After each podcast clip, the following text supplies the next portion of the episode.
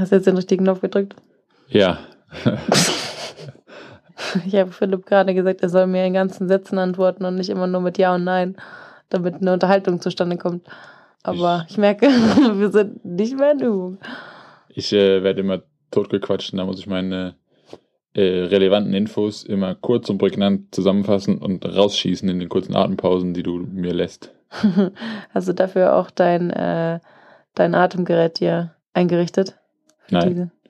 Das äh, ist zur Betreten der Blutartmuskulatur. Ich habe keine Ahnung, was man damit genau tut. du, du machst es einfach. Philipp hat so einen so ein, so ein Apparat, den er sich äh, des Öfteren abends, wenn ich aus der Dusche entsteige, vors Maul geklemmt hat und damit dann seine, seine Atmung trainiert. Warum habe ich das? Warum habe ich das? Weil ich immer aufgrund dieser allergischen Reaktionen in Sehen auch dann irgendwie Atemprobleme hatte und um denen entgegenzuwirken. Ich glaube, es trainiert einfach die Das das, Tiefe und die Effizienz der Atmung.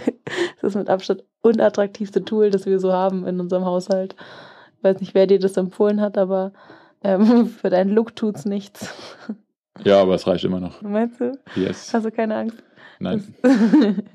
ich abends nicht mehr neben dir einschlafen will? Nee.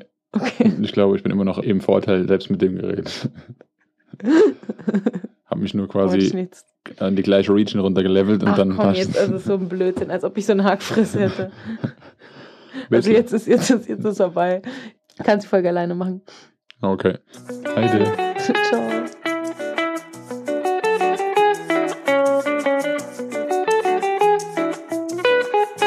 Sweet Spot. Das ist Sweet Spot, Baby. Gude und Servus hier wieder aus dem guten alten Allgäu. Ich äh, heiße Philipp und mir gegenüber, neben mir, nebenüber sitzt wer? Du machst die Folge jetzt allein, hast du schon vergessen? Geil, Leute. Eure Träume sind wahr geworden. Zieh mal durch, oder? Also, äh, du musst dir selber die Fragen stellen. das war, ich weiß nicht mehr wer genau, das war in den Fußballtrainer. Der hat gesagt, bei irgendeiner Pressekonferenz, ich stelle mir die Fragen selber und ich gebe auch die Antworten darauf. ähm, wie geht's? Sehr, sehr gut. Wie viel Uhr haben wir? Spät. Aber äh, wir sind trotzdem da, nachdem wir nicht da waren. Aber jetzt äh, sind wir wieder, wieder back. Wir sind wieder da für euch. Ich weiß doch, ihr habt äh, quasi gar nicht mehr gewusst, wie eure Wochenstruktur sonst so aussieht. Ihr wusstet gar nicht mehr, was mache ich denn jetzt überhaupt. Aber dafür sind wir wieder da und haben extra den Zeitpunkt abgepasst, um quasi wieder on track zu sein. Nur mit einem Mal Verlust sozusagen. Wir haben eigentlich so getan, als wäre nichts gewesen. Aber ich will noch kurz dazu sagen, wasn't my fault. Ja, das stimmt. Es war meine Schuld. Erst war ich nicht da. Eigentlich war ich die ganze Zeit unterwegs, weil ich äh, busy war. Und dann, Aha. als ich wieder da war, hat es mich zerfetzt in alle Teile. Und dann, In alle Teile. ja, und dann, ähm, Wo, wo warst du busy unterwegs? also erst war ich in, ich muss gerade gucken, dass ich die Reihenfolge wieder zusammenkriege, aber erst war ich in München, dann war ich in Mannheim, Darmstadt, Wächtersbach und irgendwas dazwischen. Also es war einfach sehr viel innerhalb von kurzer Zeit. Okay. Und dann halt Regensburg, aber in Regensburg war ich dann nicht mehr so gut beieinander. okay. Ja, also quasi, wenn wir die letzte Folge aufgenommen hätten, dann wäre sie hingekotzt und hingeschissen. da muss man jetzt nicht so genau ins Detail gehen. Ja, egal. Aber äh, das heißt ja eigentlich hingekackt und hingeschissen, glaube ich, oder? Ich weiß es nicht. Aus- Worüber reden wir? was, was ist das hier? Das heißt, Du bist drum, wieder unter den Lebenden, bin ja? wieder bin wieder ganz ganz die alte. Also die letzte Woche war zwar irgendwie immer noch komisch. Ich habe zwar gedacht, ich wäre wieder ganz fit, aber so richtig hat es nicht gestimmt. Ich hatte doch den einen oder anderen Meltdown, wo ich ein bisschen schockiert davon war, dass ich irgendwie nicht so ganz, äh, dass der Körper noch nicht so ganz will wie der Geist, aber es alles, kommt alles mit seiner Zeit. Also die alltägliche Verrücktheit hat dann noch mehr Verrücktheit geufert und äh, du warst einfach crazy. Ich war einfach nur broken und fertig. Broke oder broken? beides. Also. Aber das eine ist ein Dauerzustand und das andere ist ein, eine, eine Berg- und Talfahrt. Aber wir beschäftigen uns ja nachher, nachher auch noch ein bisschen mit, äh, mit meinen Broke. Finanzen. mit, mit, mit Broke sein generell. Ähm, Lieber nicht. aber ich habe eine kurze Frage. Und zwar, dieses Jahr wird es ja das erste Mal sein, dass du ohne Startnummer startest. Hä? Was meinst du? Dass du Ach so, in der Liga. Ja, du müsstest immer Und wollte mal fragen, wie du dazu stehst, wie sich das anfühlt. Äh, Anfühlt weißt du noch nicht, aber wie Äh, stehst du dazu? Ahnung. Ich, also ich habe ehrlich gesagt noch nie drüber nachgedacht. Echt, weil ich finde diese Startnummer immer mega nervig. Das ist mir so wurscht. Also da, ich meine, ich kenne es ja nicht anders. Ich mache jedes Rennen mit einer Startnummer, von daher ist es für mich irgendwie ziemlich unerheblich. Und dann ist sie halt weg, dann ist es doch okay. Aber es ist eher so die Frage, was sich gestellt hat, dass wir ja jetzt bedruckte Anzüge brauchen und das ja schon wieder nervig ist, dass man meinen dann umdrucken muss nach der Saison. Warum? Na, die schönen vier Buchstaben sind dann nicht mehr. Ja, aber die Saison ist ja dann eh schon rum. Also es ist ja, trifft Ja, und dann kann man Saison. den, kann man den weg, wegtun. Dann habe ich noch einen schönen Suit mit meinem Mädchennamen, ist auch schön. Ja, danach kriegst du einen jungen Namen drauf. Hey, das sagt Ähm. man so. Aber ähm, ich finde Startnummer immer mega nervig und ähm, habe vergessen, dass du eigentlich aus dem Amateurbereich kommst, deswegen kennst du es mit Startnummern, aber Wer ist hier der Amateur jetzt von bist du bei den? Profis im Schlüssel und dann äh, macht man so eine Du musst, dich Startnummer. immer, du musst dich immer bei solchen Situationen dann größer machen, weil, Alter, Alter, Alter. weil eigentlich, eigentlich musst du zu mir aufschauen. Nein, was ich sagen wollte, ich finde Startnummern irgendwie nervig, weil ich das ja aus der Liga schon kenne und ich weiß gar nicht, ob ich jetzt, da reichen meine Erinnerungen nicht zurück, die habe ich mir, weiß ich nicht, Die hast du ver, abgelegt. So wie deine Startnummer. sauerstoffarm verloren, diese Erinnerung. Ich weiß nicht, ob es schon immer so war oder ob es früher mal Startnummern gab, aber ich finde es auf jeden Fall immer cool, dass es da ohne Startnummer geht und hätte das eigentlich auch gerne für alle Rennen, weil ich es irgendwie nervig finde. Ja, aber es ist halt auch eine, ich kann das also schon verstehen, warum es eine Startnummer gibt. Ich meine, anders. Ich sage das ja ganz oft, das ist ja mein Lieblingssatz, ich komme aus der Leichtathletik, da sind alle Sachen anders und äh, manche Sachen noch besser. Ja, wie ist es denn bei, bei der Leichtathletik? Da machst du die Startnummer, da pinnst du dir die dran an, dein, an deinen Brustkorb, an dein Trikot und dann hält die da und dann nervt die nicht weiter. Und beim Triathlon musst du die, ey, Leute, die mit Triathlon anfangen, sind zu Recht vollkommen damit überfordert, ähm, dass die da irgend so ein Startnummernband brauchen. Dann gibt es da welche mit Klemme, dann gibt es da welche mit komischen Nippeln, wo du es reindrücken Also, das musst. ist absoluter Es Quatsch. ist einfach das, also ein, Da ein Startnummernband ist einfach das dämlichste, was es gibt auf der Welt. Da ist, hä, wieso? Wie soll es anders gehen? Wenn du schwimmen gehen willst vorher, kannst du nicht dran machen, dann musst du danach irgendwie dran machen. Willst du dich in der Also bevor ich nicht, des- mit- bevor ich nicht einen Vertrag mit, unterschrieben äh, habe.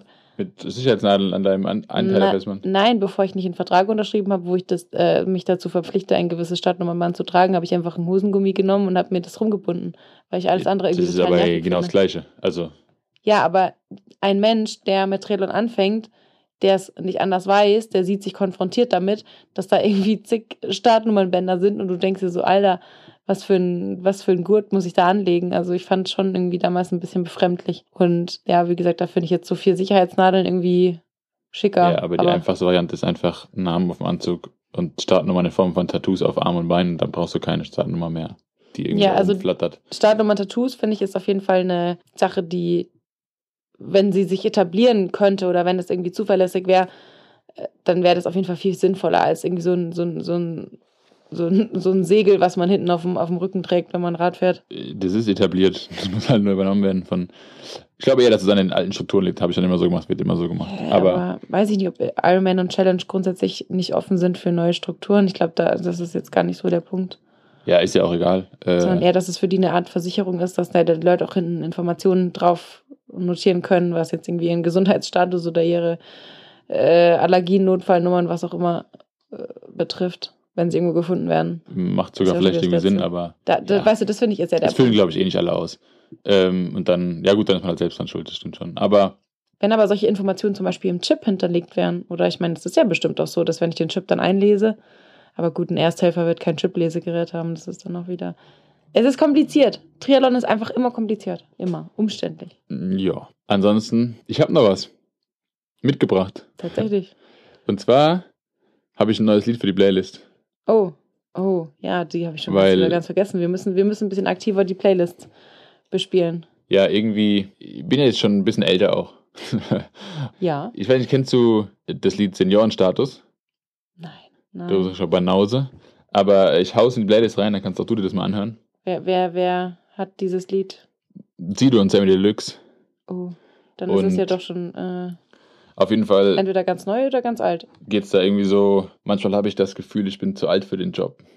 Ja, aber dann ist es ein neues Und- Lied, oder? Nein. Von wann ist es denn? Ich kann das ja nicht sagen, aber es ist nicht neu. Dann googelt es jetzt sofort. Ähm, und dann geht's irgendwie so, haben das sie schon gemacht, bevor ihr geboren wart.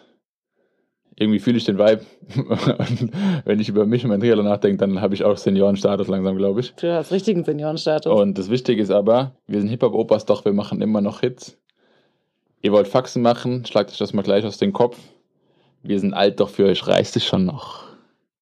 naja. Und egal, ob ich unterwegs bin, ich sehe auch immer, für euch reicht es schon noch. Von daher habe ich das zu meinem neuen, wie nennt man sowas? Mojo-Song gemacht.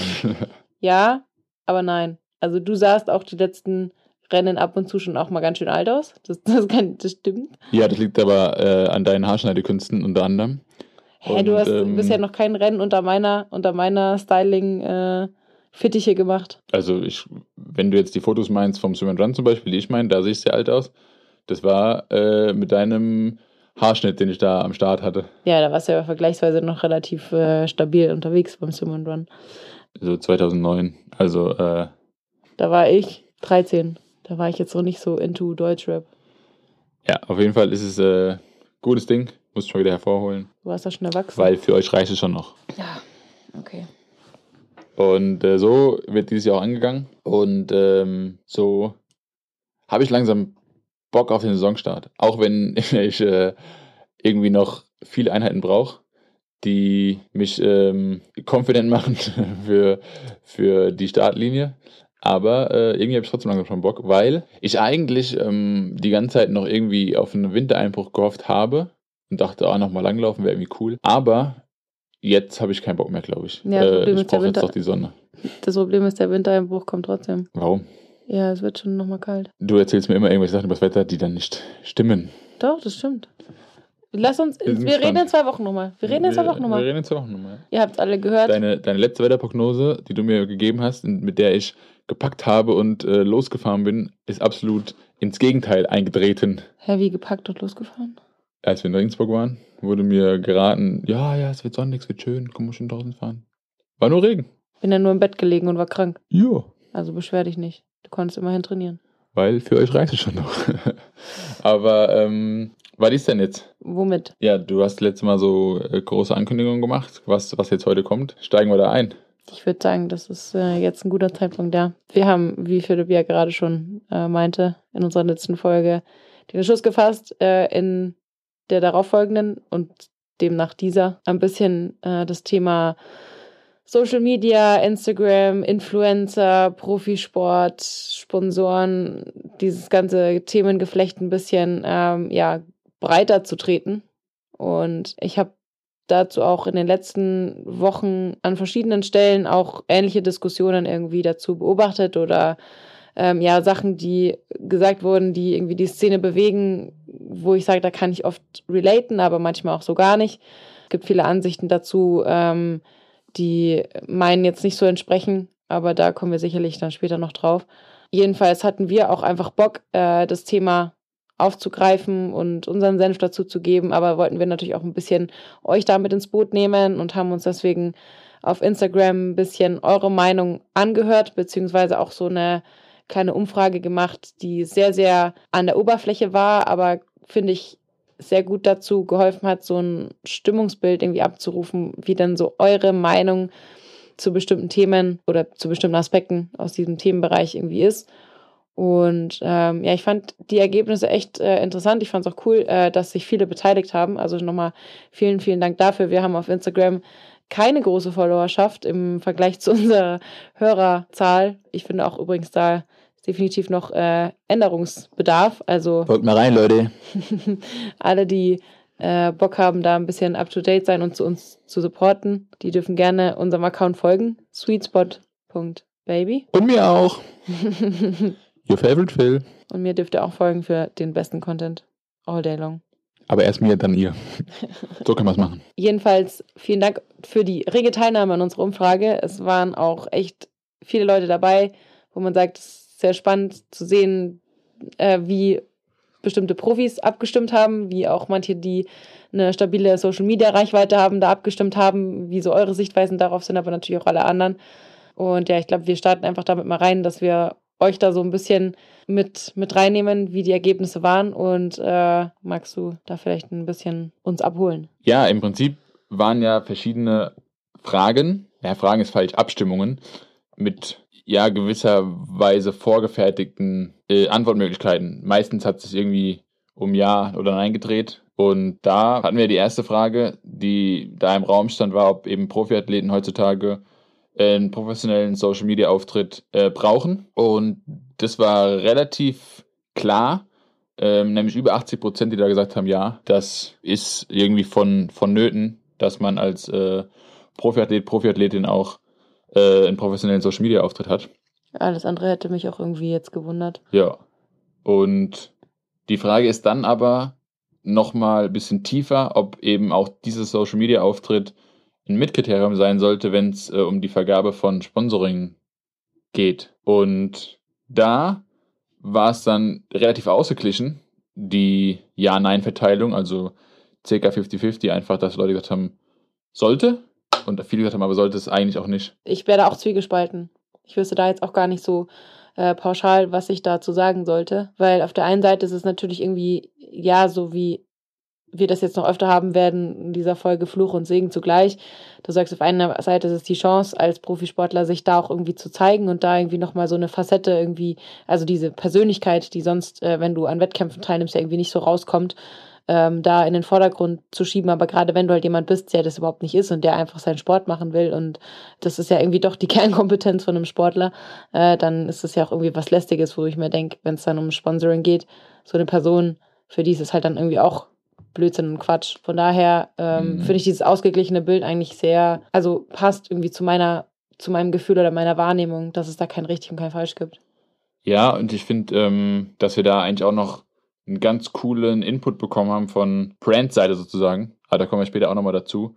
Äh, der das dann eigentlich auch nochmal ein bisschen aufgreift und von der Seite so ein bisschen beleuchtet. Also quasi die, die dafür zuständig sind, solche Entscheidungen, so, ein Spon so Entscheidungen zu treffen, was Sponsoring betrifft und wie das da so ein bisschen gesehen wird. Ja, voll. Also an der Stelle auch nochmal Dankeschön, dass ihr euch da eben aus den verschiedensten Bereichen beteiligt habt. Und das ist für uns einfach mega wertvoll, dass da so viele, ja, eben verschiedene Positionen da auch irgendwie an uns rangetreten sind.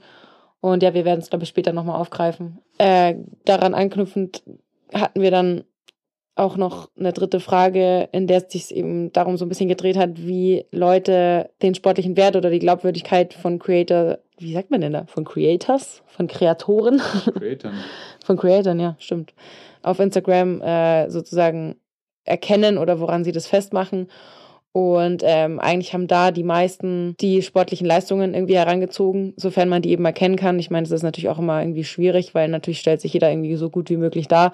Aber dass äh, da schon die meisten gesagt haben, sie machen äh, sportliche Glaubwürdigkeit an Leistungen fest. Und wenn jemand eben eine bestimmte Platzierung oder Leistung oder irgendwas äh, sozusagen erkennbar zu sehen hat, dass es dann für die Leute sportliche Glaubwürdigkeit bedeutet und nicht etwa sowas wie äh, Followeranzahl und äh, das ist natürlich jetzt auch, was man natürlich, ich meine, das ist jetzt keine repräsentative Umfrage und auch jetzt äh, nicht irgendwie hat jetzt keinen statistischen Wert, aber zumindest zeigt es ja auch, dass Leute sich als Ideal setzen, nicht als erstes auf die Followerzahl zu schauen, sondern erstmal eben, was, was hat die Person drauf oder. Ja, genau. wobei da halt auch die Frage ist, was denn Glaubwürdigkeit überhaupt bedeutet. Also ähm, ist halt die Frage, ob man dann auch sagt, ähm, Glaubwürdigkeit heißt einfach, wenn bestimmte Dinge von sich gegeben werden, dass man das auch so glaubt. Ich meine, im Ende ist Social Media Auftritt ja auch, darf man ja nie vergessen, eine Show. Klar. Da ist halt dann natürlich die Frage so, wie, wie es Leuten jetzt, äh, oder was, auf was es darauf ankommt. Das ist ja auch noch sozusagen eine Frage gewesen. Warum folgt man überhaupt Sportinfluencerinnen ohne professionellen Background? Oder warum folgt man diesen Leuten? Und da war zum Beispiel das so, dass ca. 50 Prozent gesagt haben, aus Unterhaltungsgründen. Also quasi genau das, nämlich sich irgendwie unterhalten lassen, sozusagen äh, an dieser Show teilzunehmen. Und der Rest hat es dann verteilt auf Motivation oder Inspiration. Das ist dann ja eher so die Frage, worin, worin man diese Glaubwürdigkeit, ähm, ja, worauf man die bezieht eigentlich. Sagt man wirklich Statements zu glauben oder geht es bei Glaubwürdigkeit darum, zu sagen, okay, die Sachen stimmen sozusagen, die da im mhm. Profil zu sehen sind? Nee, also, also von mir war die Frage so gemeint, dass Glaubwürdigkeit einfach so ist, dass ich einen Instagram-Account sehe. Da findet natürlich ab einer gewissen Followerzahl oder einem bestimmten, äh, sag ich mal, Ziel dahinter auch Werbung statt, weil also Instagram ist für mich schon auch gleichgesetzt mit Werbung, solange das jetzt nicht so ein privater Account ist, wo man irgendwie jetzt Bilder aus dem Urlaub von irgendeiner befreundeten Familie sieht, sondern ich meine jetzt schon hier, sag ich mal, Sportaccounts, das worüber wir auch sprechen, also Sportaccounts von Influencern oder von Profis, dass ich sage, dass die Werbung, die mir da gespielt wird oder die Tipps, die mir gegeben werden oder die, äh, sag ich mal, Trainings äh, die ich bekomme, dass das jetzt kein Scheiß ist und ich das Gefühl habe, okay, da hat sich einfach nur jemand hingestellt und versucht, irgendwas zu machen, was gut aussieht. Also ich denke, du kennst diese Bilder von irgendwelchen Girls, die auf Zeitfahrrädern sitzen, wo du einfach dir nur denkst, nee Mann, also diese Position ist einfach nur lächerlich und äh, so wird kein, also wenn du so am Wettkampf teilnimmst, dann äh, wirst du sicherlich damit wenig Erfolg haben. Genau, und das ist ja eine Frage noch gewesen, die ja auch gestellt war ob man sich grundsätzlich irgendwie davon beeinflussen lässt, von egal was ist, Athleten, Athletinnen, Influencern, denen man auf Social Media folgt, ob man sich eben von dem beeinflussen lässt, was da geteilt wird, was da zu sehen ist. Und da war es so, dass zwei Drittel Ja gesagt haben, dass sie sich durchaus irgendwie davon beeinflussen lassen. Und das ist das, wo ich immer sage, da wird es dann auch, gefährlich ist immer so ein Riesenwort, aber auch Profis, Profiathleten Profiathletinnen, wie auch immer, können zu einem gewissen Teil die Sachen, du hast jetzt gerade eben zum Beispiel von der Position gesprochen und so, äh, ist da wahrscheinlich schon ein bisschen besser, logischerweise, als jetzt irgendwie bei, bei Influencern. Aber auch da gibt es ja viel, die da eigentlich nicht so viel Ahnung von haben oder auch irgendwelche Trainingsansätze teilen, die fragwürdig sind. Und ähm, da ist dann eben das Thema so, wie zieht man es, also wie beleuchtet man es dann? Oder sagt man Profi nur zu Profi-Athlet? Es gibt ja auch Profi-Trainer, es gibt ja auch Profi-Sportwissenschaftler zum Beispiel, keine Ahnung. Ja, aber das finde ich jetzt irgendwie noch gar, also Trainingsansätze und sowas, das ist ja immer die Frage, woran glaubst du, was ist deine Philosophie dahinter? Und klar gibt es dann Ansätze, die vielleicht irgendwie nicht so clever sind oder wo man sagt, okay, da müsste man vielleicht irgendwie mal einen Disclaimer davor setzen, so macht das nicht, also sowas wie Saltin-Diät, das ist ja mein Lieblingsthema. Das ist ja kein das Trainingsansatz. Nein, aber das ist ja so ein, eine Art von Philosophie, eine Herangehensweise an Training und Wettkampf, wo man jetzt sagen kann, das kannst du machen, macht halt eigentlich nicht viel Sinn. Rein wissenschaftlich gibt es da genug Belege dafür, dass, es, dass du den Effekt einer Saltin-Diät auch mit anderen Methoden, nämlich zum Beispiel Tapering, erreichen kannst. Ja. Aber dass es also mir persönlich mehr so darum geht, dass ja auch zum Beispiel Profisportler Kooperationen oder Sponsorings haben von Sachen, wo sie dann sozusagen auf äh, Social Media die Anwendung oder die Nutzung zeigen. Stichwort, äh, wie heißt diese schreckliche Schwimmbrille da mit den mit den, äh, die die Trainingswerte einblendet. Form? Formswim, Form, Formswim, genau. Ähm, wo ich aus sicherer Quelle weiß, dass einige Profis diese Brille bewerten, ohne sie auch nur eine Sekunde im Training zu benutzen und oder beworben haben. Ich, ich weiß jetzt nicht, wie da der aktuelle Stand ist, aber dass da wirklich halt einfach Shootings gemacht wurden mit dieser Brille und die dann äh, zwei Sekunden später wieder abgesetzt wurde, einfach weil man sie im Training nicht nutzt und weil es halt einfach das System einem nicht viel bringt und man lieber die althergediente Sportstoppuhr benutzt. So, und, aber da ist ja dann schon wieder das Problem. Oder halt. Wenn das jemand mit guten Leistungen ist, ist die Glaubwürdigkeit höher bewertet, aber es ist dann halt einfach nicht mehr glaubwürdig, weil es halt eine Show ist. Genau, und äh, das ist ja jetzt das, was wir gerade hatten bei dieser Frage, ob man sich davon beeinflussen lässt, dass natürlich, wenn du eine hohe Glaubwürdigkeit hast, und darum hatte ich die Frage davor auch gestellt, woran die Leute das irgendwie verifizieren, wem sie was glauben, dass eben die Leute sich sehr wohl davon beeinflussen lassen, sowohl von Influencern als auch von Sportlern und man dann eben sagen kann, okay, ähm, wenn die, der oder die Person äh, mir zeigt, dass sie jeden Morgen irgendwas trinkt, also ich will jetzt hier keine Produktnamen nennen, Leute, ihr glaubt doch nicht allen Ernstes, dass, äh, weißt du, worauf ich hinaus will? Ja, aber das ist ja genau das, was ich gesagt habe, dass es ja so ist, dass man Profi auf einen professionellen Athlet beziehen kann, aber eben auch auf, und das gibt es glücklicherweise, zumindest finde ich glücklicherweise jetzt auch immer häufiger, auf professionelle Trainer, auf professionelle Sportwissenschaftler, die auch da einen Auftritt haben auf Social Media und da auch mehr Aufmerksamkeit generieren und dann eben man da verschiedene Sachen verfolgen kann. Und es gibt ja zum Beispiel auch verschiedene informative Podcasts von Trainern, von Sportwissenschaftlern, wie auch immer, die das dann auch äh, beleuchten. Also egal, was ihr konsumiert auf Social Media, egal, ob es jetzt eben Profis sind oder nicht, es ist immer noch mit Vorsicht zu genießen und gerade wenn es um Werbung geht. Aber und da müssen wir mittlerweile ja auch alle das immer kennzeichnen, wenn es um Produkte geht, um Produktempfehlungen, um Kaufempfehlungen, dass ihr immer daran denken müsst, müsst wes Brot ich esse, das Lied ich sing, das gilt für mich, das gilt für dich, das gilt für alle in dem Business. Aber da gibt es klare Unterschiede. So, ich finde, ich finde, eine Sache geht immer irgendwie so, oder habe ich das Gefühl, vielleicht ist man kann, ich meine, man kann ja nicht hinter die Köpfe schauen, aber ich sehe auch das Gefühl irgendwie, dass ähm, vergessen wird, so dass halt Social Media Auftritte eine Show sind, die was beleuchten und in den meisten Fällen natürlich auch irgendwie gute Sachen beleuchten, in den meisten Fällen cool aussehen, cool darzustellen sind, wie auch immer, ähm, dass das halt eben die Teile des, des Lebens sind. Und jetzt kommt aber noch hinzu, dass es halt manchmal auch dabei um Geld geht und um irgendwie Platzierungen, die sich in Sachen, ja, die einfach Vorteile bieten und von einigen auch genutzt werden, ohne dass man quasi dahinter steht. Aber es gibt ja auch noch die Sache, dass man eben dahinter steht und sagt, ähm, klar ist es irgendwie ein Partner, ist es irgendwie ein Sponsor, wie egal was, aber man steht, kann ja trotzdem dahinter stehen, voll davon überzeugt sein, von den Produkten, von der Anwendung, egal was es ist. Und ähm, ich denke, dass man das vielleicht auch bis zum gewissen bis zu einer gewissen Weise sogar erkennen kann. Auf jeden Fall. Und es ist ja auch immer so eine Typsache. Zum Beispiel jetzt, wir haben uns für den Weg entschieden, dass wir sagen, wir möchten gerne mit Partnern zusammenarbeiten, mit denen wir erstens im besten Fall eine langfristige Zusammenarbeit anstreben, sprich, dass wir von vornherein Leute aussuchen, irgendwie, mit denen wir erstens persönlich können, aber die auch, sag ich mal, Produkte oder Dinge vermarkten, hinter denen wir stehen und wo wir die Philosophie irgendwie teilen. Äh, das kannst du dir natürlich nicht zu 100 Prozent immer dann aussuchen, weil nicht alle Produkte, die du irgendwie toll findest, da kommt dann derjenige auf dich zu und sagt, ja klar, sponsere ich dich und natürlich hier bitte mein Logo machst drauf, dann kriegst du noch so und so viel Geld oben drauf. Also das ist ja eine, eine Wunschvorstellung, aber natürlich ist es mein Ziel und auch deins und auch sicherlich von ganz vielen anderen, sowohl Athleten als auch Influencern da, nicht nur authentisch rüberzukommen, sondern auch authentisch zu sein und eben diese Glaubwürdigkeit nicht nur äh, sozusagen derer sich sicher zu sein, sondern auch zu untermauern und das auch zu leben und zu sagen, ja. ich, ich stehe für das ein, was ich euch erzähle, das ist klar. Aber nichtsdestotrotz, und das meinte ich eben vorhin, mit Vorsicht genießen, es ist immer noch eine Gratwanderung und es ist immer noch so, dass auch wenn was für mich ultra gut funktioniert und ich das mega gut finde und ich das teile auf Social Media und ich das auch wirklich Menschen ans Herz legen kann, dass es trotzdem auch noch Menschen gibt, die das dann vielleicht kaufen, für die das nichts ist. Weißt du, was ich meine?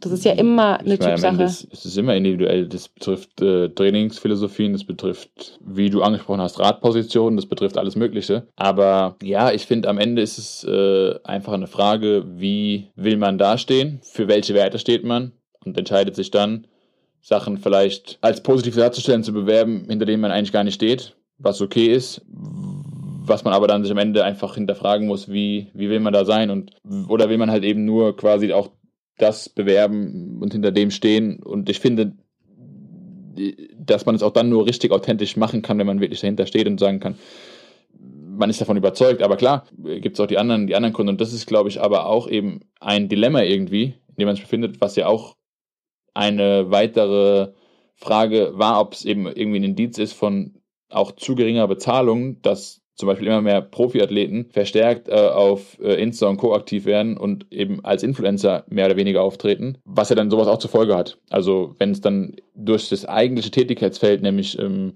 den Sport, eine zu geringe Bezahlung nach sich zieht, dass man dann gegebenenfalls halt auch so Sachen macht und in ja, Werbeträger wird und dann vielleicht auch das als Show sieht und Show klingt immer so, ich weiß nicht, kein anderes Wort gerade eingefallen, aber eben eine Bühne, eine Bildfläche, ja, und die halt, du nutzen und halt Sachen bewirbt, von denen man zum Beispiel einfach finanzielle Vorteile dann hat und vielleicht zu denen man gar, sonst gar nicht dahinter steht, die man vielleicht gar nicht nutzt, aber es ist so lukrativ, das zu bewerben, dass man sich dem nicht ganz entziehen kann, nicht ganz entziehen will, wie auch immer. Und ähm, das war auch für mich irgendwie relativ spannend zu sehen, dass ähm, auf diese Frage, ob das eben ein Indiz ist von zugänglicher Bezahlung in dem Sport, jetzt speziell halt im Triathlon, äh, dass immer mehr Profiathleten halt auch eben Influencer ähnliche Züge annehmen, sozusagen. Mhm.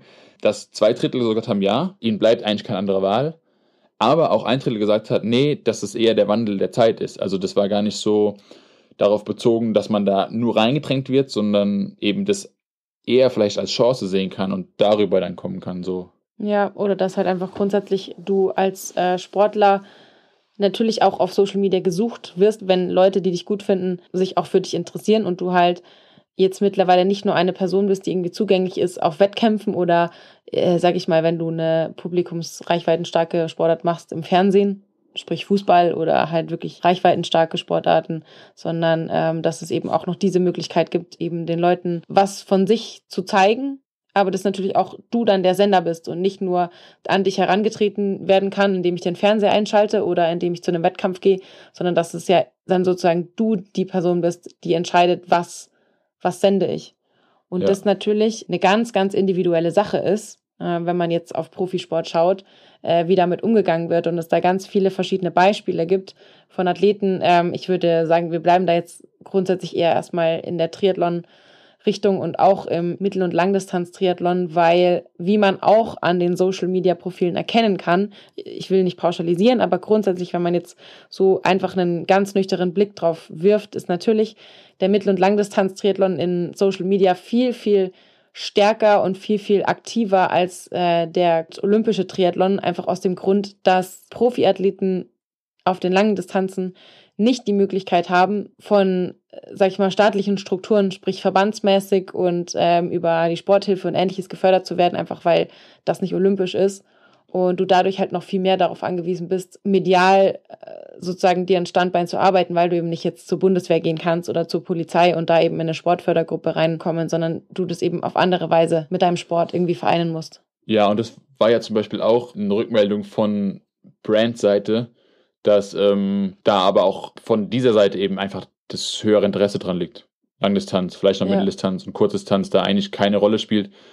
Aus verschiedenen Gründen. Was du gerade angesprochen hast, sicherlich ein Grund, weil eben, ja, man anders an sich finanzieren muss, anders irgendwie probieren muss, da noch was aufzubauen, äh, um, um ein zweites einfach Einkommen zu haben, neben irgendwelchen Preisgeldern und sonst was. Aber eben auch, äh, dass auf der Kurzdistanz da noch ganz andere Sachen mit reinspielen, ob es jetzt irgendwie Vereins-, Verbandsmäßig irgendwelche schon bestehenden Werbepartnerschaften gibt, die dann dagegen sprechen oder was auch immer oder einfach Ja, total. Und auch natürlich, was du jetzt gerade schon gesagt hast, dass ein Nationaltrikot, also wenn du sozusagen für Deutschland startest, für die Deutsche Triathlon Union sozusagen für die Nationalmannschaft, was ja natürlich starte ich auch bei der 73 WM für Deutschland, hahaha, aber also das ist ja sozusagen nicht verbandsmäßig organisiert, dass du, wenn du bei Olympischen Spielen oder eben Weltmeisterschaften, also olympischer Triathlon, Weltmeisterschaften, Europameisterschaften ähm, sozusagen für Deutschland startest, dass du dann ein Nationaltrikot trägst und damit schon mal bestimmte,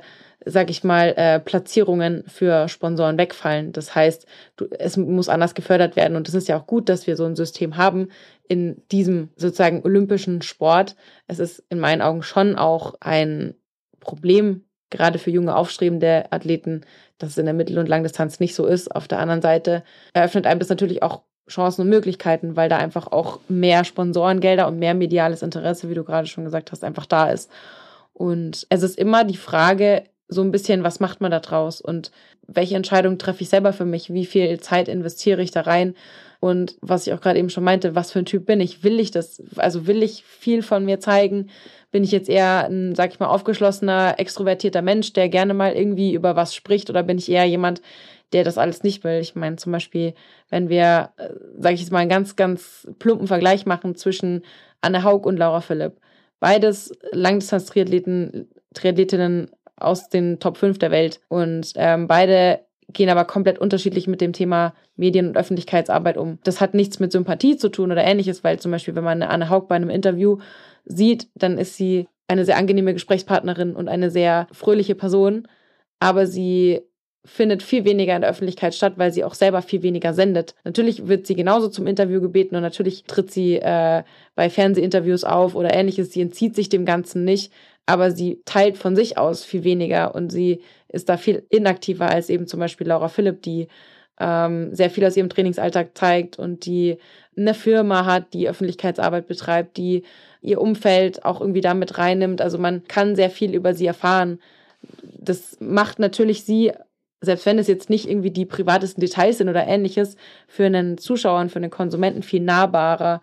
Aber das muss man halt auch können und wollen. ich, es ist immer irgendwie ein Abwägen aus, was, wa- wie möchte ich dastehen, wie möchte ich mich präsentieren, was möchte ich zeigen, was für ein Typ ist man logischerweise, aber auch einfach, ähm, wie sehe ich überhaupt das Ding?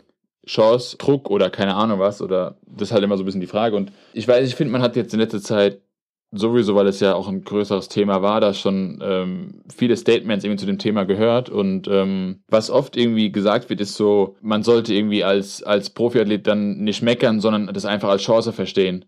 Und ähm, was ich dabei immer so ein bisschen interessant finde, ist, dass diesen, diese Sichtweise vor allem irgendwie von, würde schon sagen, eher, eher Influencern als irgendwie Athleten, die sportlich so viel auf dem Kasten haben, gehört habe. Mhm. Aber es gab natürlich auch einige Profis, die ähm, sich dazu geäußert haben, die sich auch in ähnlicher Weise dazu geäußert haben, zu sagen, ja, es ist halt eine Chance, man soll nicht so viel meckern, sondern eben die Chance sehen und so weiter. Aber da muss ich auch dazu sagen, dass das meistens irgendwie Profis waren, die schon irgendwie vorne mitspielen. In der erweiterten Weltspitze, wie auch immer. Und ähm, ja, das ist für mich auch irgendwie sowas, was ich dann sage, ich kann es nachvollziehen. Ich würde auch sagen, so, sich darüber beschweren ist mir ein bisschen zu einfach, weil ähm, das halt einfach mittlerweile irgendwie ein Teil von dem, ähm, dem Berufsbild Profiathlet geworden ist. Wenn man sich dafür entscheidet, eben diesen Beruf ausüben zu wollen, wie in vielen anderen ganz normalen Berufen, weiß man immer, okay, das sind vielleicht irgendwelche Sachen, die liegen mir gut, das sind Sachen, die liegen mir vielleicht nicht so gut, aber ich möchte diesen Beruf ausüben, deswegen muss ich auch die, die mir nicht so gut liegen, irgendwie für mich nehmen, ausfüllen und halt, wie gesagt, eher als Chance sehen, sich darüber noch mehr und noch besser vermarkten zu können, weil, und das ist nun auch mal ein Fakt, dass man dadurch halt auch denen, die jetzt, sage ich mal, früher diesen Beruf betrieben haben, auch was voraus hat. So, man kann damit schon auch besser dastehen, als die, die das vielleicht früher mal gemacht haben, finanziell, wie auch immer, sich äh, nachhaltiger, längerfristiger da platzieren.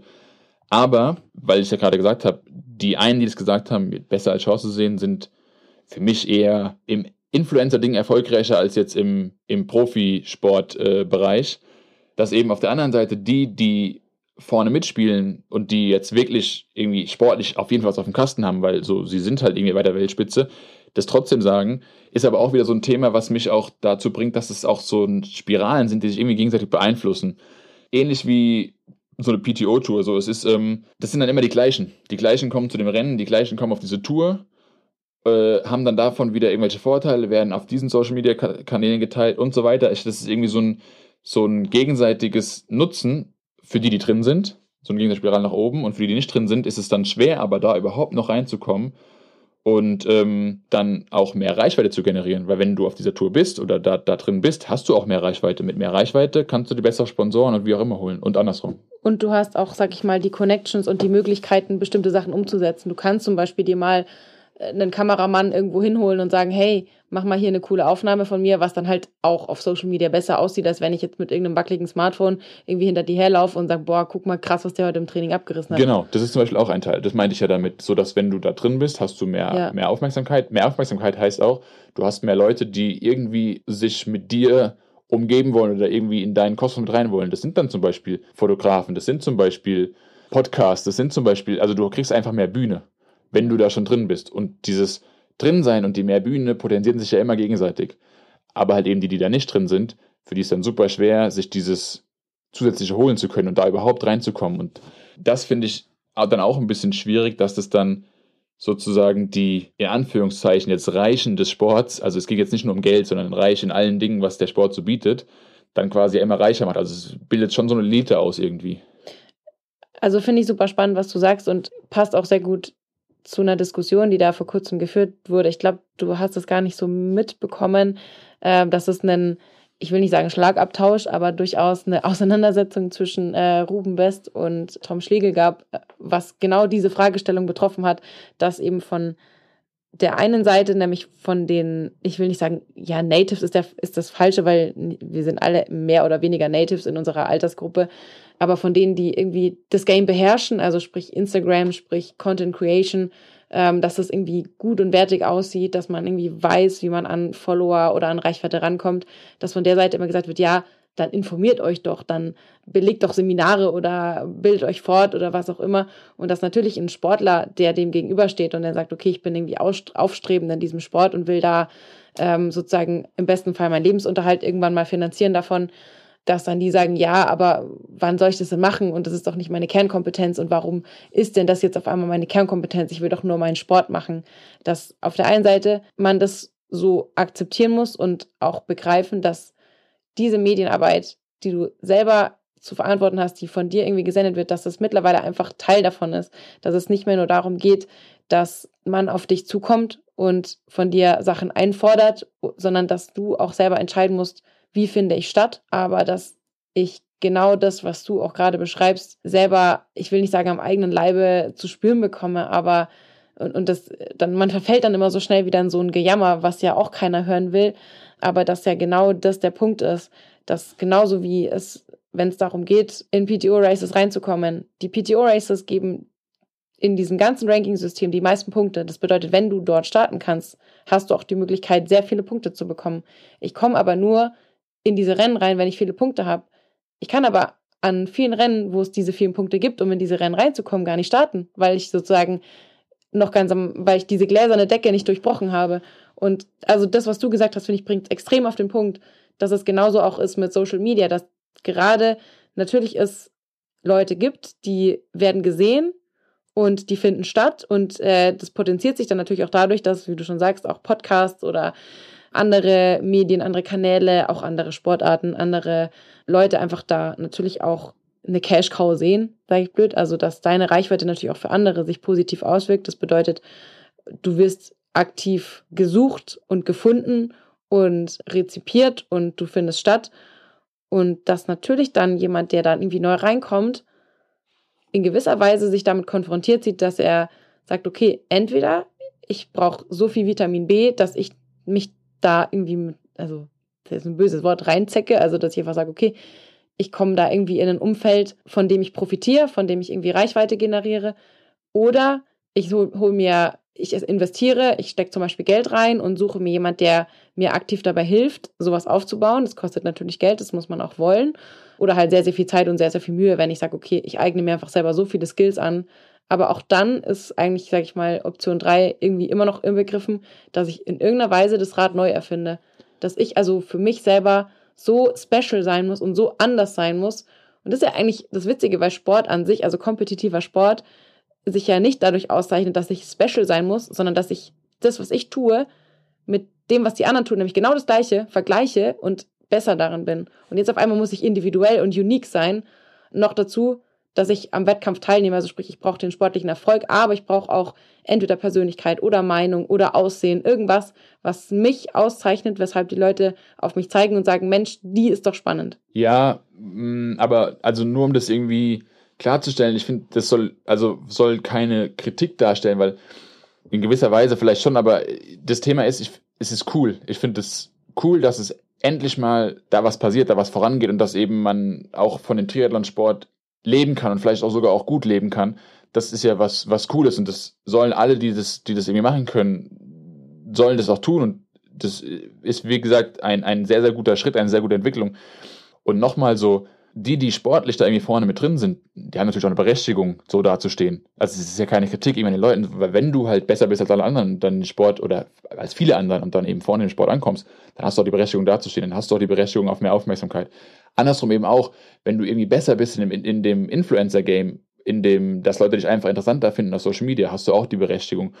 Und wie du es ja schon gesagt hast, gibt es ja da zum Beispiel auch unterschiedliche Sachen. So, wenn man richtig, richtig gut ist in dem Sport, schafft man es vielleicht auch noch irgendwie ohne das Influencer-Game da trotzdem genug Geld anzuziehen oder ohne, dass man da so aktiv ist, wie zum Beispiel Anna Haug, die da jetzt halt einfach krasse Resultate abliefert und damit halt auch interessant ist für alle, ohne jetzt so ein ähm, Hype um sich zu machen. Ja, oder halt einfach, ja, das finde ja, ich, also einfach so einen krassen oder einfach an, auf Social Media sich so darstellen zu müssen, weil sie vielleicht nur von dem einen leben kann. Es gibt da bestimmt auch andere, die können eben nur von diesem Social Media Part leben und müssen im Sport gar nicht so gut sein. Aber es gibt eben viele, die brauchen beides. Auf der einen Seite finde ich es zu einfach gesagt, darüber zu meckern, aber auf der anderen Seite ist es auch zu einfach gesagt von denen, die eben als auf der einen Seite super dastehen als Influencer oder auch auf der anderen Seite super dastehen, weil sie ähm, im Sport einfach gut sind, was nochmal top ist, was Berechtigung hat. Also cool, wenn man es dahin geschafft hat, dann soll man dafür auch entlohnt werden. Das auf jeden Fall. Aber eben die, die noch nicht so weit sind, äh, für die ist es einfach schwer, dahin zu kommen, weil man jetzt auf beiden Seiten irgendwie auch so ein bisschen abgehängt wird. Und ähm, deswegen ist es auch zu einfach gesagt, von denen, die schon da sind, ja, meckert mal nicht so viel, sondern ähm, beschäftigt euch halt mal damit so. Es wird sich damit beschäftigen. Also ich denke nicht, dass jemand sich gar nicht damit beschäftigt. Von daher finde ich das so auch ein bisschen zu einfach gesagt. Verstehst du? Also ich hätte nicht gedacht, dass wir uns so einig sein werden in dieser Folge, aber ich kann dir da absolut zustimmen. Also ich will auch nicht, dass das irgendwie so rüberkommt, dass man sich jetzt irgendwie darüber beschwert, dass man irgendwie irgendwo abgehängt ist oder so. Und zum Beispiel, was ich nicht verstehen kann, Jetzt versagt mir irgendwie die Stimme. Was ist los? Was ich nicht verstehen kann, ist zum Beispiel, wenn dann gesagt wird, ja, Influencer nehmen irgendwie Sportlern die Sponsoren weg oder sozusagen dadurch, dass das äh, gesteigerte Interesse einfach da ist äh, an Social Media und eben viele Brands auch immer mehr auf Influencer setzen. Ähm, da können wir gleich noch unser sehr schönes Zitat einbauen, das uns äh, zugespielt wurde von einer durchaus äh, verantwortlichen Person in einer äh, großen Sportbrand, wo man eben auch sagen kann, dass da eben auch diese ja, die, die Expertensichtweise irgendwo auch drauf ist, dass man eben sich mit der Entscheidung konfrontiert sieht, welche Jobs gibt man wem oder welche Gelder fließen wohin oder wie viel investiert man in Influencer-Marketing und wie viel Influ investiert man in ähm, Sponsoring für Athleten und so weiter.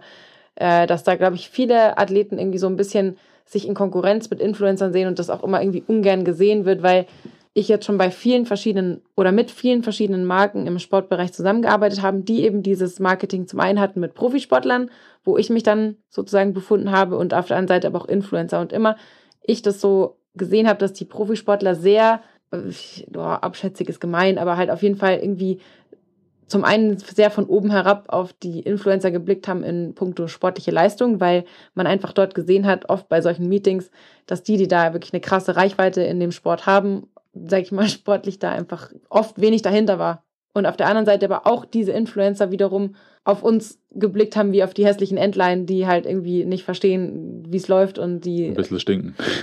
ja, aber so, wirklich, also so kann man sich halt. Ja, aber- es war also eine ganz krasse Separierung. Aber im Und- Endeffekt ist es ja auch im Prinzip so. Das eine ist halt aus der einen Sicht relevant und interessant für Brands und das andere aus der anderen Sicht. Und beides macht Sinn. Und die eine Seite vielleicht sogar für Brands am Ende noch mehr als die andere Seite. Aber wenn man halt beides miteinander vereinen kann, ist es ja eigentlich top.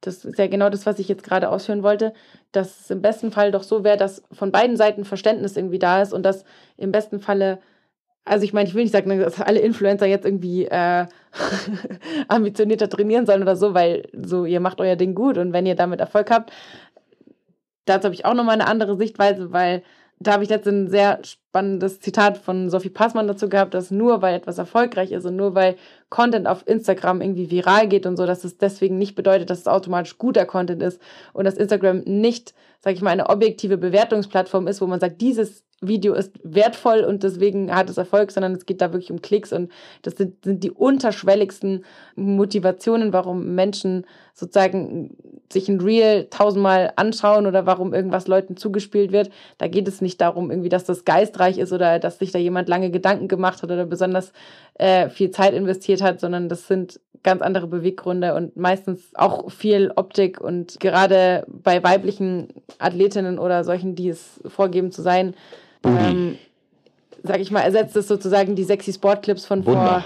vor, vor vielen vor vielen, vor vielen Jahren, was man halt sich im Fernsehen angeschaut hat, ohne jetzt irgendwie da. Egal, ähm, ich mache jetzt ein viel zu großes Fass auf. Ich will nur sagen, Auf wen willst du hinaus? ich, ich, will, auf, ich will auf keine spezielle Person heraus. Äh, Aha, aha. Nein, will ich wirklich nicht. Also nein, wirklich nicht. Ich will. Warum lachst du so? Das ist mein Ernst. Darf ich nicht einfach lachen? Nein, ich will nur sagen, dass weibliche Athletinnenkörper auf Social Media sexualisiert werden und davon auch weibliche Athletinnen durchaus profitieren.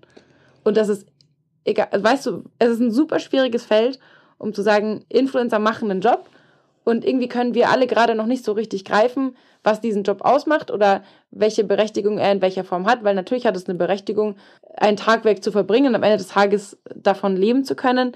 Die Frage ist halt immer nur, bist, also bist du mit dir selber im Reinen, was du sozusagen schaffst und was für, ein, was für eine Funktion du irgendwie für andere einnimmst. Und mein Struggle mit dem Ganzen ist, dass ich mir schwer damit tue, einen Influencer oder jemand, der eben irgendwie Content kreiert, per se zu sagen, das hat irgendwie was Vorbildhaftes und dass da mehr dahinter sein muss als nur virale Videos und viele Follower und gute Placements, dass ich sage, okay, du erfüllst irgendwie eine Vorbildfunktion. Das ist halt bei einem Profisportler grundsätzlich, egal wie dessen Instagram-Auftritt ist, für mich schon gegeben.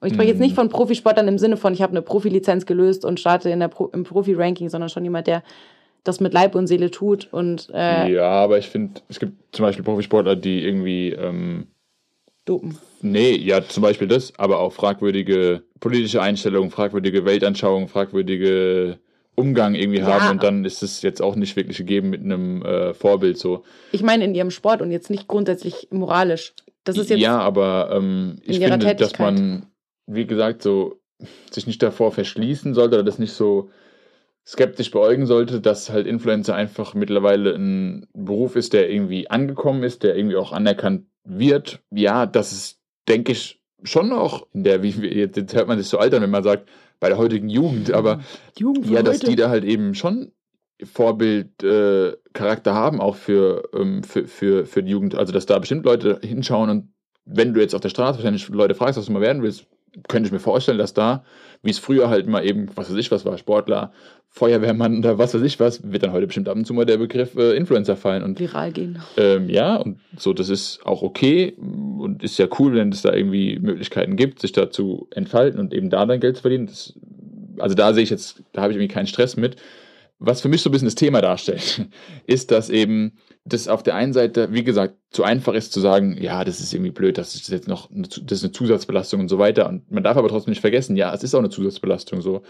Das war halt mal nicht so. Dafür hat man wahrscheinlich heute die Möglichkeit, mehr Geld zu machen mit dem Sport, aber auch äh, langfristiger davon irgendwie was zu haben, weil man eben irgendwann einfach zu alt ist. Aber wenn man sich dadurch was aufgebaut hat, durch dieses ganze Social Media, durch die Reichweite, kann man in egal welcher Weise ja eben weiterhin davon profitieren, ohne jetzt noch aktiver Sportler zu sein.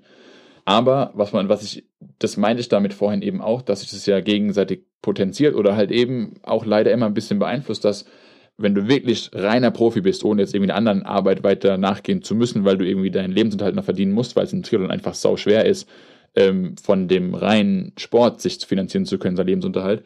Wenn du aber das geschafft hast und da bist, dann hast du, finde ich, keinen großen Nachteil des Social Media, sondern dann kannst du den wirklich nur als Vorteil sehen, weil du hast genügend Zeit, dich damit wirklich auseinandersetzen zu können und da Zeit reinzustecken und Postings vorzubereiten, sonst irgendwas. Es bedarf ja Arbeit, ob es jetzt Instagram ist, ob es jetzt irgendwie YouTube, irgendwelche Videos sind, irgendwelche Vlogs oder sonst irgendwas. Es ist ja einfach Zeit, die da, die da flöten geht, die du reinstecken musst. Flöten, flöten geht es zu hart, weil du hast ja was davon, aber die du reinstecken musst.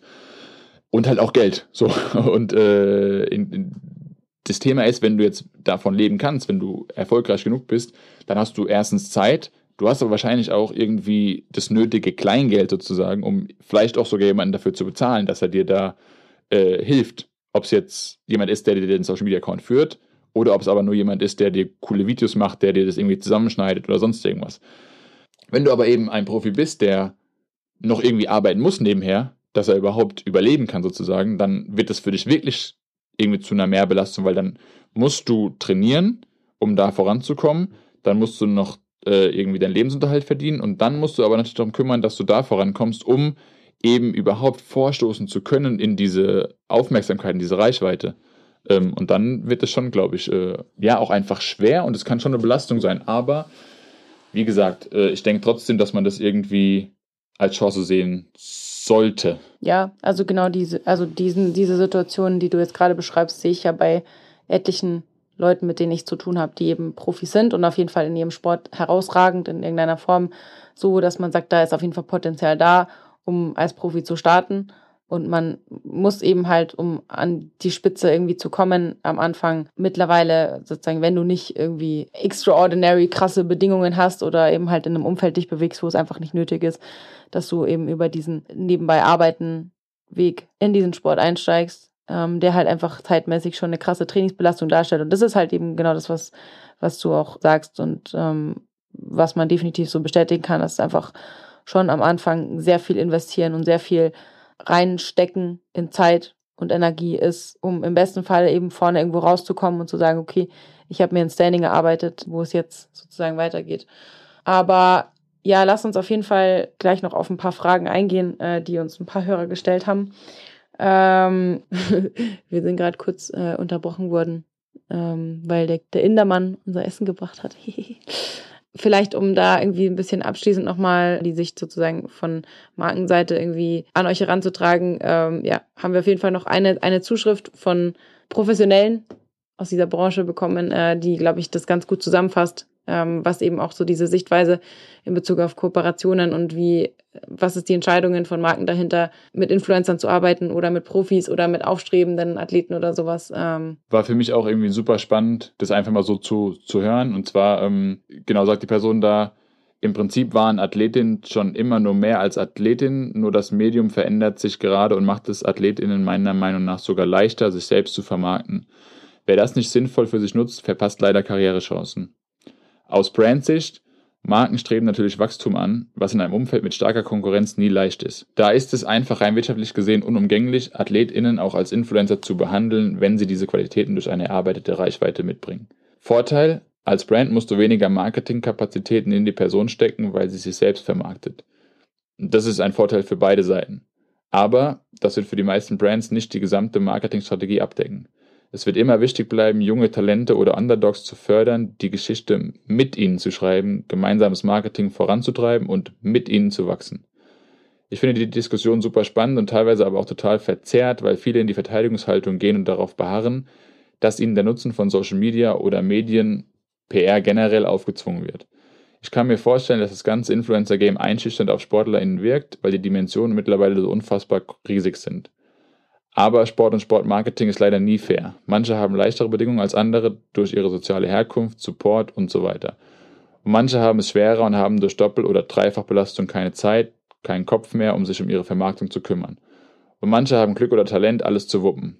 Das Problem sitzt also gegebenenfalls viel tiefer, als die Diskussion hier auf Social Media geführt wird. Wie schon gesagt, ich finde, es bringt es irgendwie sehr gut auf den Punkt und ähm, zeigt auch so ein bisschen, dass nicht nur wir Konsumenten die sich entscheiden müssen, wem folge ich, für wen interessiere ich mich, ist es alles sozusagen, was ich da zu sehen bekomme, authentisch oder qualitativ irgendwie für mich das Richtige oder auch als, sag ich mal, betroffene SportlerInnen oder InfluencerInnen, die sich eben halt die Frage stellen, okay, ähm, wie finde ich medial statt, sondern das natürlich auch die Marken, die davon Nutzen tragen wollen, aber die auch irgendwie im Sport die Funktion erfüllen, den Sportlern zu ermöglichen, dass sie ihren, ihren, ihren Lebensunterhalt finanzieren können, dass auch dort natürlich Überlegungen gemacht werden und dass man äh, sozusagen immer sich die Frage stellen muss, worauf setze ich und was ist für mich als Marke irgendwie wertvoll, aber wo äh, setze setz ich irgendwie an und kann damit auch einen Mehrwert nicht nur für meine Marke stiften, sondern auch für den Konsumenten oder den Empfänger.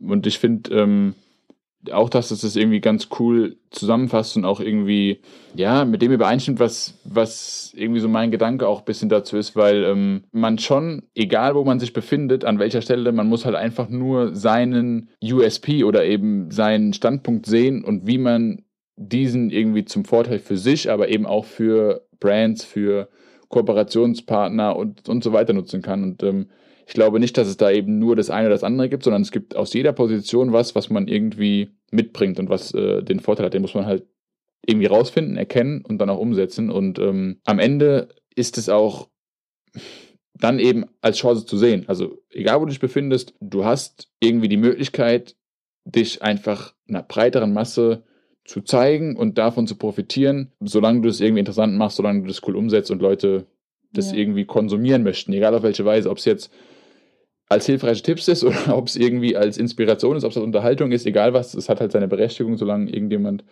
äh, das Ganze auf der anderen Seite sehen will.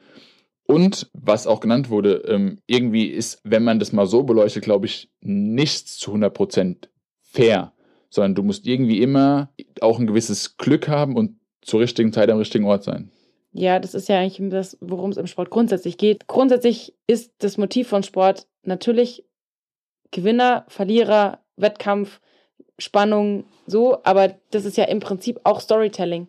Es geht ja darum, jemand, der gestern noch ein Verlierer war, ist wieder aufgestanden und hat jetzt auf einmal den äh, unangefochtenen Favoriten geschlagen. Solche Geschichten wollen wir ja im Sport sehen. Und solche Geschichten kann ich auch auf Social Media erzählen.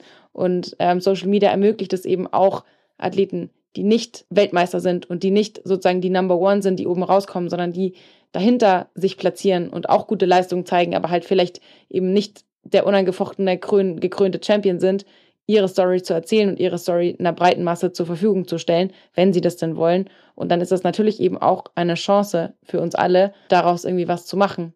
Und auch für Leute, die eben keine Profis sind, die sagen, ich will einfach nur auf Social Media eben andere motivieren oder irgendwie stattfinden, dass man sagt, ja, das ist okay und das hat seine Berechtigung. Und wenn du sozusagen das in Kauf nimmst, dass du dich zeigst und dass du dafür Zeit investierst, dann kannst du dafür belohnt werden, wenn du das richtig anstellst. Und natürlich ist es ein sehr oft beängstigender und manchmal auch undurchschaubarer Markt, aber das ist eben halt unsere Zeit momentan, in der wir leben und äh, das sind die Challenges, mit denen wir uns eben da äh, auseinandersetzen wollen. Ich, äh, ja. ja. Ist aber auch das, was ich irgendwie gerne am Ende so zusammenfassend als, als mein Statement dazu, dazu abgeben würde, ist, dass ich das auch so sage, so, ähm, es ist eine Chance und man kann die so sehen und das ist, glaube ich, auch die gesündere Sichtweise oder einfach am Ende äh, das, was, was dann aufgeht und das ist eine coole Sache. Aber ich will auch klar irgendwie darauf hinweisen, dass es eigentlich auch nicht unbedingt so sein müsste, sondern im Prinzip ist es so, dass meine Ansicht davon immer noch ist, dass es schon besser wäre, wenn es nicht so sein müsste, dass man eben neben dem Sport auch noch auf Social Media setzen muss, sondern dass irgendwie, wenn, wenn die Sportförderung, der Stellenwert von Sport und so weiter in, in, in diesem Land stimmen würde, ähm, oder jetzt auch generell von, sage ich mal, so Sportarten, es gibt ja einige Sportarten, in denen es durchaus äh, der Fall ist, dass es stimmt, dass man dann eigentlich von dem Sporttreiben an sich äh, leben kann, dass es der Beruf ist und dass man dann Social Media Game einfach als Add-on zum Profitum sehen kann und sagen kann, ich bin Profisportler und kann dadurch mich, meine Familie, was auch immer ernähren und ich kann aber eben durch dieses Add-on mich einfach noch interessanter machen, noch mehr irgendwie ähm, stattfinden und vielleicht zusätzlich äh, Geld generieren. Oder Arbeitsplätze schaffen.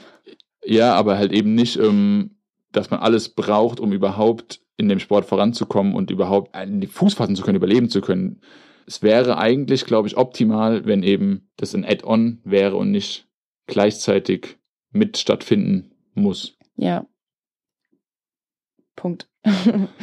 um abschließend zu dieser Folge, die schon sehr, sehr umfangreich jetzt ist, mittlerweile ähm, noch ein paar von euch äh, sozusagen hier den Raum zu geben. Wir haben natürlich schon einige von euren Stimmen und äh, von, von eurem Input in unsere Folge hier einfließen lassen. Wollen wir noch ein paar Fragen rausgreifen, die ihr uns gestellt habt, ähm, die wir jetzt versuchen so kurz wie möglich zu beantworten, ohne groß äh, jetzt zu ausschweifend zu werden, aber weil sie einfach, finde ich, in meinen Augen auch cool und interessant sind. Ja, womit fange ich an?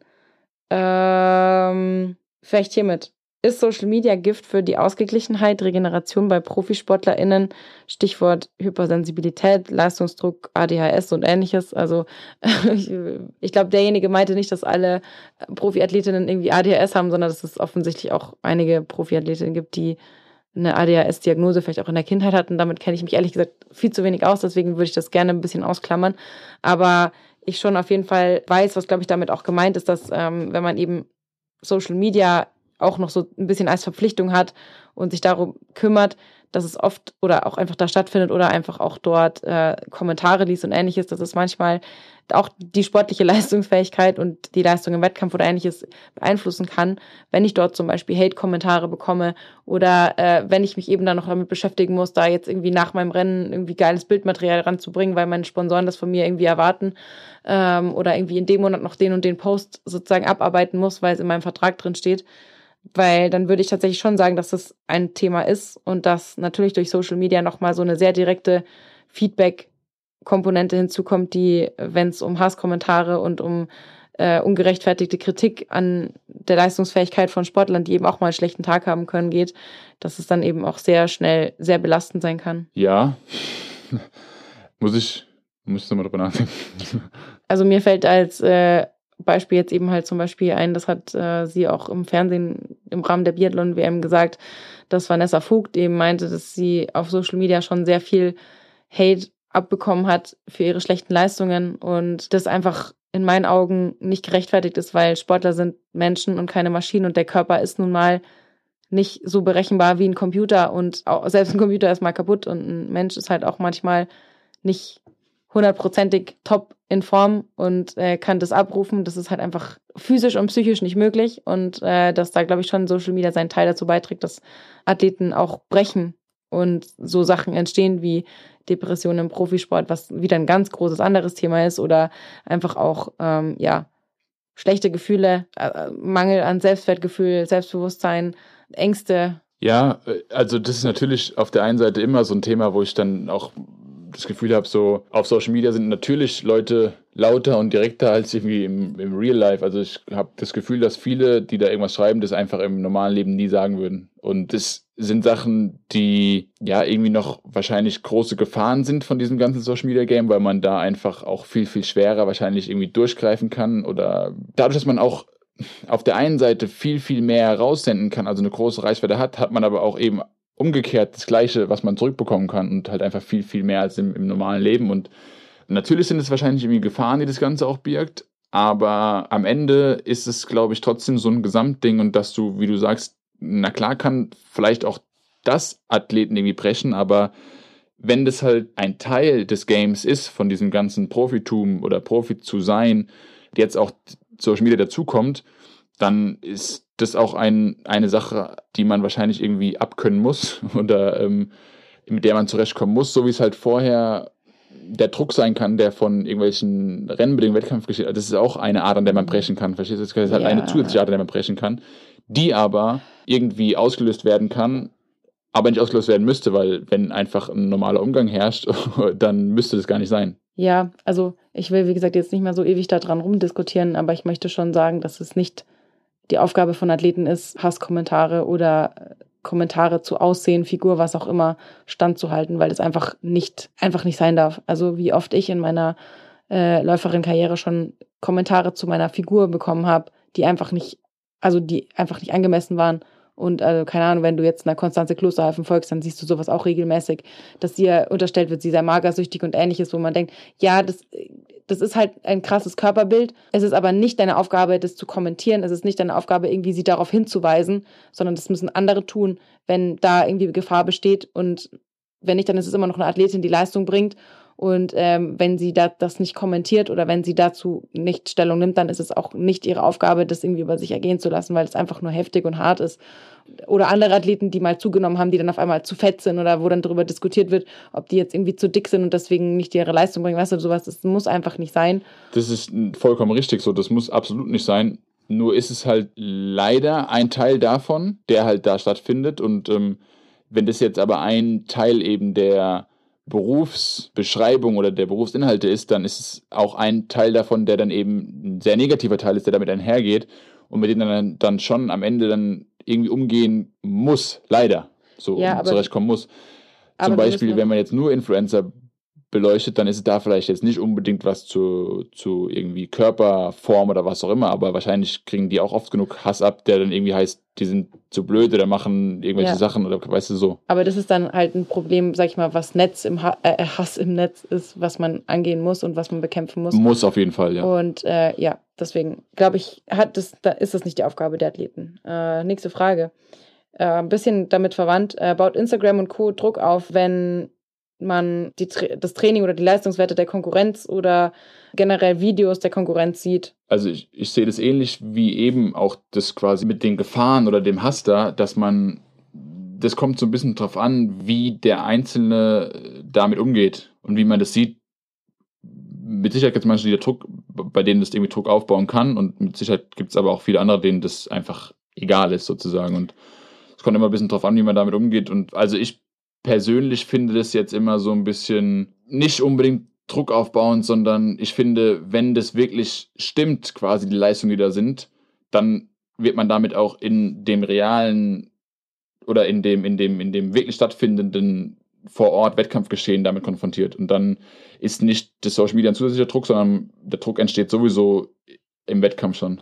Ja und nein. Also ich glaube also schon, dass es eine Frage des Konsums ist und wie viel lasse ich das ran und wie viel konsumiere ich davon. Also schaue ich mir jetzt die ganze Zeit meine Konkurrenz an. Ich neige schon dazu, ähm, mich von sowas einschüchtern zu lassen. Also ich bin da schon jemand, der da gefährdet ist, ähm, von sowas irgendwie sich auch nicht, nicht motivieren, sondern eher demotivieren zu lassen oder sich selber in Frage zu stellen und Zweifel zu bekommen. Aber ähm, im Großen und Ganzen ist es ein Problem von meinem Konsum und dass sozusagen ich da selber Mhm. stärker werden muss und Ja, beziehungsweise Konsum, aber auch deiner Coping-Strategie, also wie du da quasi einfach mit äh, umgehst, Genau. wie du das auffasst so. Ja, und das ist ja was, was jetzt grundsätzlich durch Social Media sicherlich verstärkt werden kann, weil ich sozusagen sehr Leicht. direkt, sehr direkt teilnehmen kann. Weil es leichter zugänglich ist einfach Ja. und man mehr davon mitbekommt. und weil ich eben mehr von mein, meiner Konkurrenz mitbekommen wenn, will, wenn ich das eben aktiv aufrufe. Aber es hat nichts damit zu tun, dass Social Media mittlerweile Teil des Aufgabenfelds vom Profiathleten geworden ist, weil da geht es ja nicht darum, dass ich empfangen muss, sondern ich soll ja senden für Sponsoren oder ähnliches. das ist Und das hat nichts damit zu tun, wie ich diese App nutze, weil ich, es geht ja da, also bei der Fragestellung darum, sozusagen, wie ich es nutze für mich und für meine Zwecke und Ja. nicht, wie ich es, sozusagen, wie ich anderen folge. Genau. Ob man jetzt eher Sender oder Empfänger ist dann Genau. am Ende, ja, logisch. Ähm, und ich kann ja theoretisch die ganze Zeit posten und muss mir nichts anschauen, wenn ich will. So, aber ich meine, das ist natürlich das, was ich meinte, so anschauen, ist bei Leuten unterschiedlich. Bei den einen löst das, bei anderen das. Also es geht nicht nur ums Anschauen an sich, sondern auch auf das Verarbeiten dieser Informationen und sonst was. Ja. Nächste Frage. Ähm, was haltet ihr davon, wenn Influencer in den Profi-Triathlon einsteigen und sich überschätzen? Also ich glaube, die Frage spielt sehr direkt auf eine Person an, die jetzt irgendwie wohl verkündet hat, eine Influencerin, die verkündet hat, jetzt Profi-Triathletin zu sein, die ich persönlich nicht kenne. Ich habe äh, ihr Profil mir angeschaut. Ich bin ihr weder früher gefolgt, noch wusste ich irgendwie, wer das ist. Und äh, habe dann auch meine Podcast irgendwie Folge reingehört, wo sie Gast war bei Klartext Triathlon. Muss gestehen, ich habe die Folge nicht komplett ganz angehört, aber ich habe eben mal reingehört und muss gestehen, dass ich das, äh, ja, dass ich mir da jetzt nicht so viel Gedanken darüber gemacht habe, ob äh, was da sozusagen jetzt am Ende dabei rauskommen wird, weil ich denke, die Person lebt ja schon scheinbar ganz gut von Social Media und von ihrem Influencer-Dasein. Von daher wird es für sie ja jetzt nicht irgendwie als äh, Einnahmequelle irgendwie in Frage kommen, sondern eher als vielleicht einfach nochmal was, um auf sich aufmerksam zu machen. Also so interpretiere ich das, ähm, wenn man jetzt sozusagen sieht, was sozusagen, wo, wo sie sportlich herkommt oder was so die Vorleistungen sind, dass es da jetzt nicht darum geht, irgendwie Weltmeisterin zu werden, sondern in erster Linie einfach halt, ja, interessant zu sein. Und dementsprechend denke ich mir, ist das ja okay. Es ist ja einfach so, dass mittlerweile jeder im Triathlonsport eine Profilizenz lösen kann, wenn er möchte und das Profi starten. Und ich denke, dass das dann einfach so eine Form des Marketings ist und dann ist es auch okay, weil das Reglement lässt es zu. Ja, ich finde es auch okay. Was soll man da jetzt groß dran aussetzen? Ich finde es eher manchmal ein bisschen amüsant. Gab ja auch noch ein Beispiel von einem anderen Athleten, der eben schon gute Leistungen gebracht hat, sich da trotzdem dann ein bisschen anders dargestellt, als am Ende die Leistungen dann waren und ähm, trotzdem jetzt zum Beispiel auch den Schritt zum Profitum gegangen ist wo man sagt, so ja, da sind schon gute Leistungen da, trotzdem wird es halt einfach im Profitum nicht reichen und dann gibt es natürlich jetzt noch Beispiele, wo man sagt, so da sind auch vorher eigentlich keine großen Leistungen da gewesen und es ist vielleicht eher von der Influencer-Schiene. Das finde ich dann eher so ein bisschen schade ist das falsche Wort, weil mich betrifft es nicht so. Ich habe da, das löst bei mir keine Gefühle aus, so, aber aus der Sicht vielleicht so ein bisschen schade, also aus eigener Sicht, weil ähm, warum? Also aus welchem Grund? Wir haben früher äh, vorher viel über die Glaubwürdigkeit gesprochen. So, ich finde, man nimmt sich damit wieder ein bisschen Glaubwürdigkeit, weil man kann doch auch ohne Profi zu sein, Influencer oder keine Ahnung was, oder einfach, wir haben es ja vorhin gesagt, so bei dem Standpunkt, bei dem man ist, den man hat, einfach schauen, was habe ich da für einen Mehrwert und wie kann ich da mit Brands oder sonst irgendwas, was kann ich da tun? Und die gibt's und ähm, dann ist es eher schade, dass man das dann macht, ja, und untergräbt sich damit seine eigene Glaubwürdigkeit, weil es einfach Schwachsinn ist. Ja, also ich denke mir, du hast jetzt gerade gesagt, als Profi reicht's nicht. Also ich meine, wo, wo, oder man, man schafft's nicht. Ähm, also wofür reicht's denn nicht? Das ist ja immer die Frage, was also was ist, was reicht für dich? Nee, für mich Weil, geht's, für mich geht's darum, also nur um es zu erklären, so gar nicht darum, irgendwie da vorne in der Weltspitze anzukommen, sondern einfach zu sagen, mit den Leistungen, die ich habe, kann ich irgendwie da mitkommen. Ja. Und kann, egal was es ist, so, ob man jetzt sagt, ähm, für mich ist die Renndynamik dann da irgendwie besser als da und ich komme da aber mit, aber wenn du jetzt wirklich von Anfang an komplett abgehängt bist von dem Ganzen und nur hinterher schwimmst, Radfährst, läufst, wie auch immer, dann ist das Ganze was, wo ich sage, da verstehe ich die Sinnhaftigkeit nicht dahinter, weil man eigentlich vorher einen besseren Standpunkt hatte, von seinem Standpunkt aus einen besseren Mehrwert hatte irgendwie für, für Firmen, für, keine Ahnung, Zusammenarbeiten, was auch immer. Das ist ja, also das ist ja dann deren eigene Definition. Ich habe mir auch darüber Gedanken gemacht, sozusagen, was, was ist denn jetzt irgendwie eine Berechtigung, irgendwie Profi zu sein oder nicht Profi zu sein, weil, also keine Ahnung, ich kann jetzt aus meiner Perspektive sprechen, dass ich das Leistungsniveau mittlerweile habe, wo ich sage, es reicht dafür, bei Ironman ein Podium zu be belegen, weil ich das geschafft habe und weil ich irgendwie da jetzt sozusagen angekommen bin, wo ich sage, das ist, wenn ich bei einem Rennen mitmache, nicht ausgeschlossen. Aber wenn du auf dem Podium bist, brauchst du ja auch Leute, die irgendwie, sag ich mal, dahinter sind. Also das lebt ja nicht davon, dass sozusagen einer erster, zweiter, dritter wird, sondern man braucht ja auch irgendwie ein Feld.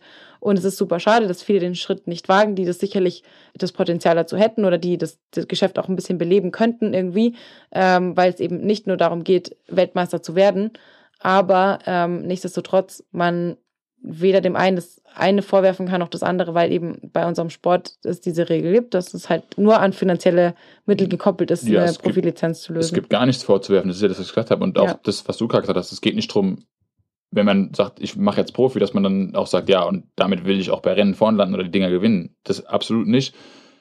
Aber es gibt, glaube ich, trotzdem einfach irgendwo eine Berechtigung, das zu tun oder eben nicht. Und Berechtigung klingt ja zu hart, aber einfach komplett hinten dran zu sein mit den Leistungen, ist, glaube ich, am Ende für die Vermarktung der eigenen Person vielleicht gar nicht so förderlich, wie dann einfach auf dem Standpunkt zu bleiben, auf dem man ist und daraus seinen Mehrwert zu ziehen. Wenn man eben sagt, man ist Profi und man akzeptiert dann eben auch die Gegebenheiten, dass man sagt, okay, ich mache auch entsprechendes Marketing, mich auf gewisser Weise darzustellen. Ja, Weil genau. das, wie wir gerade gesagt haben, irgendwie zusammengehört, so äh, Profitum und äh, auch quasi Social Media Game. Genau. Das geht halt Hand in Ja. Hand. Und ich glaube, da kann man einfach bessere Standpunkte finden, als das nur darauf zu beziehen, dann den Schritt zu gehen, sich als Profi zu melden, weil man, glaube ich, dann, wie gesagt, sich die eigene Glaubwürdigkeit ein bisschen untergräbt und manchmal besser dasteht, wenn man es nicht tut. Letzte Frage, kurz und knapp. Erzeugt Social Media bei euch mehr positive oder negative Energie oder Emotionen? Für mich selber bezogen, jetzt nicht, Ja. was man auf der Gesamtheit beobachtet. So. Nein, bei dir. Eher positiv, weil ich glaube ich aber auch nicht so Weil du die ganze Zeit lustige Reels guckst. Ja, weil ich das eher, also für mich ist das auch mehr Unterhaltung, natürlich auch irgendwo Information, natürlich auch irgendwo Inspiration, aber ich finde, man muss immer verstehen, dass es eine Art von Show ist, eine Art von Bühne, auf der sich Leute präsentieren, was cool ist, was irgendwie Spaß macht, aber was halt am Ende auch einfach das mehr oder weniger bleibt. Und ich finde, das, was du jetzt zum Beispiel vorhin angesprochen hattest, dass man da irgendwie sich Druck von machen lässt, also das kommt bei mir gar nicht unbedingt so rüber, weil ich ähm, mich davon ein bisschen mehr unterhalten lasse. Und aber ich verstehe natürlich, und das will ich auch nicht ganz von Hand weisen, dass natürlich gibt es die Situation, wo man sich dann vielleicht doch mal vergleicht oder so. Oder Das gibt es, glaube ich, immer. Aber am Ende ist es für mich eher positiver. Und auch ich sehe es eher als Chance. Ganz schön lange Antwort für so eine einfache Frage. Also ich sage ja, für mich schon mehr positive. Aber das liegt daran, dass ich ein wahnsinnig voyeuristischer Mensch bin und dass ich es liebe, euch allen anzugucken, was ihr alle macht. Und ich habe da einen sehr dollen Hang dazu, mich für also Dinge zu interessieren, die mich eigentlich nichts angehen. ich liebe es mir, angeguckt zu werden.